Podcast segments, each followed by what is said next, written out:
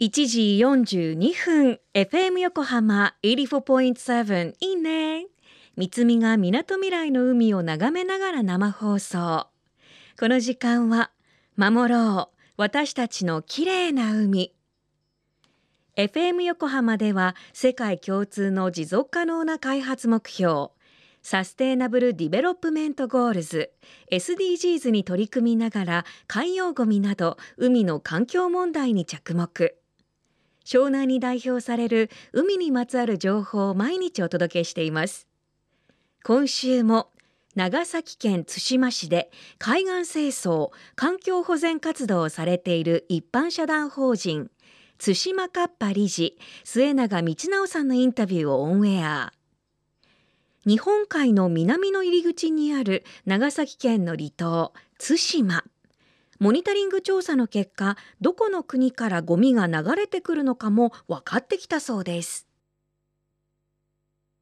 えー、皆さんこんにちは、えー、一般社団法人島カッパの理事末永道直と申します。ゴミがどこから、えー、来てるのかということになりますと一番調査をしやすいのがペットボトルになります。まあ、一つは、えー、ペットボトルのバーコードが残っていればバーコードで識別をするのが一つ。それから、ペットボトルの形状っていうのがありますので、その形状を認識して、えー、形によって国別に分けるというのが一つ。えー、それから、あとは、えー、小さな、え証拠を探すという、ね。リサイクルマークの、えハングルの文字であったり、いろんなものを過去のデータと照らし合わせて国を特定する。方法で見つけてももう劣化したものは判別できません。まあ、それが一番こうどっから流れてくるかという、まあ、データとしては分かりやすいですけど、一番が、えー、韓国になる。韓国のペットボトルが、えー、35%。それから、えー、2番目が中国になります。えー、中国のペットボトルが23%。それから次が、えー、なんと日本が、えー、12%。ということになってます。あとはあの判別ができなかったりですとか、例えば、えー、タンカーであったりあの、いろんなところから来てる船が、えー、捨てたペットボトル、まあ、捨てたかどうか分かりません。風で飛んで落ちたペットボトルなのか知りませんが、まあ、イスラエルであったり、トルコであったり、サウジアラビアのペットボトルがたまに流れてくることがあるんですが、それは多分戦場からの落下したものになると考えられます。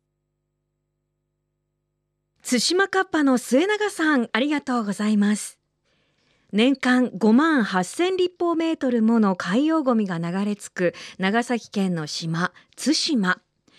地球の海流を見ると韓国と日本の間にあります。韓国の方が近いので海流に乗って多くのゴミが流れ着きますが南から流れてくる海流に乗って日本からのものも多いというんですから人のせいにしている場合じゃありません。まずは知ること。対馬市の海岸漂着物モニタリング調査について対馬海ごみ情報センターをご覧ください。FM 横浜では海岸に流れ着いたゴミなどを回収し海をきれいにしていくために県内の湘南ビーチ FM レリオ湘南 FM 湘南ナパサ FM 小田原のコミュニティ FM 各局とその他県内のさまざまなメディア団体のご協力を得ながら活動。神奈川守ろう私たちのきれいな海実行委員会であるこれらのメディアは日本財団の海と日本プロジェクトの推進パートナーでもあります。